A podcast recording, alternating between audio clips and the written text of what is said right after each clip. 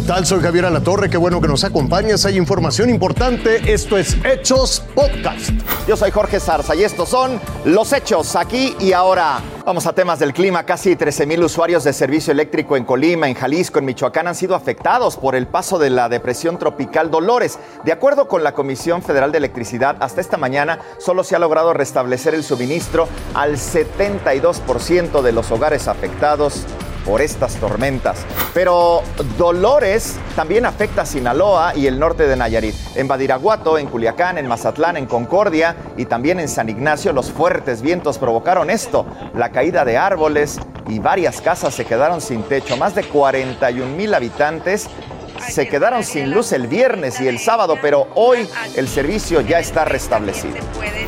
En las costas de Michoacán, la lluvia, el alto oleaje, los vientos de hasta 100 kilómetros por hora hicieron que se cerrara la navegación a todo tipo de embarcaciones. Los municipios de Lázaro Cárdenas, Coahuayana, Aquila, Arteaga, Tambiscatío y Villa Victoria se encuentran en alerta máxima por el paso de la depresión tropical Dolores. Vámonos con las de pasaporte. Un hombre murió y otro resultó herido después de que una camioneta arrollara a una multitud de espectadores en un desfile en Florida. La policía detuvo al responsable y describió el hecho como un ataque deliberado. Tres helicópteros fueron utilizados en Rusia por servicios de emergencia para poder extinguir el incendio en un almacén de fuegos artificiales cerca del centro de Moscú. Durante la operación, un hombre resultó herido.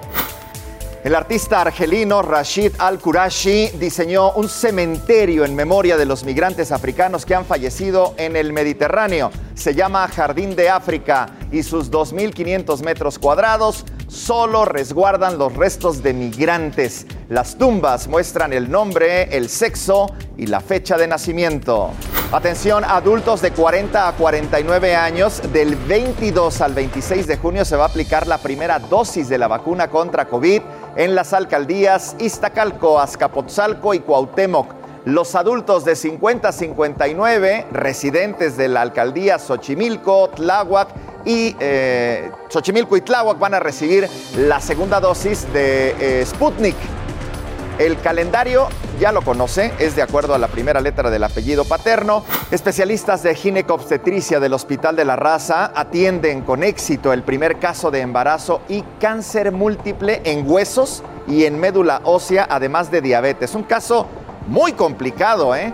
La mujer de 33 años contaba con 26 semanas de embarazo. Además, un diagnóstico de mieloma múltiple en la columna. Un equipo de especialistas hicieron posible el nacimiento del bebé y están vigilando esta mañana la recuperación de la madre ante este crítico, difícil, complicado pronóstico. Ren, adelante. Vamos a comenzar con una gran noticia. Este domingo Sergio Checo Pérez logró un nuevo podio. Llegó tercero en el Gran Premio de Francia y bueno, recordemos que un día antes en la pole position quedó en cuarto lugar. Un cierre espectacular de esta escudería. Max Verstappen rebasó a Luis Hamilton y se queda con el primer lugar. Checo tercero, así que bueno, la verdad es que fue una gran carrera y nos están demostrando que Red Bull trae todo. Jorge, van primero en el campeonato de pilotos y Checo Pérez va en tercer lugar como piloto de la Fórmula 1, algo que nos tiene muy contentos. Checo dijo que le tenían que dar cinco carreras e iba a demostrar y ahí está dando de qué hablar. Tome nota, se suspenden las actividades presenciales en escuelas de educación básica, en escuelas públicas y en escuelas privadas en la capital del país. Esta decisión se tomó ante el retroceso a color amarillo en el semáforo epidemiológico. Las comunidades educativas van a ser las que decidan si alguna escuela o no puede operar como centro comunitario de aprendizaje. Lo invito a que siga con nosotros mañana con detalles de más información que justo ahora está en desarrollo.